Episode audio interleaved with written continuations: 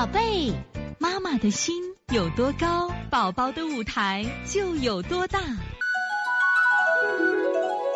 现在是王老师在线坐诊时间，我们看一下幺零三七这个阿青妈妈，孩子经常便秘，成型羊屎蛋，黄绿硬便，黄色硬便，黄色软便，不成形便便，偶尔稀便，就这么来回变化。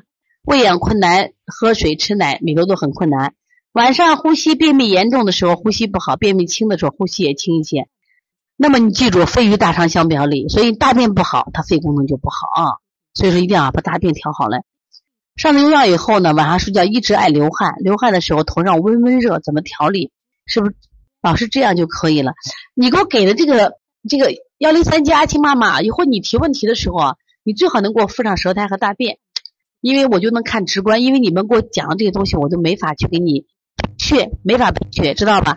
要不然是这样，你加我的微信幺八零九二五四八八二九，回头呢你把孩子的舌苔发给我，我就好讲一些。那么反正你记至少记住，肺与大肠相表里，如果大便不好，肯定肺功能宣发和速降就不好。第二个，你用完药以后，孩子为什么爱流汗？就是虚了，虚了他不能固汗，那这个时候往往我们都什么呀？给做一些。温补的手法，温补补什么呀？吃药最伤的是肾呀，所以要补肾阳、补脾阳，然后搓肾腧。另外，你这孩子如果是头上的汗有热汗，你再给他做个降逆的手法，降逆的手法像逆运八卦呀、下推天柱就可以了啊。通过自己的学习，通过自己的分享，让更多的妈妈了解，走进邦尼康小儿推拿，走进邦尼康的课堂，让我们获得正确的育儿理念。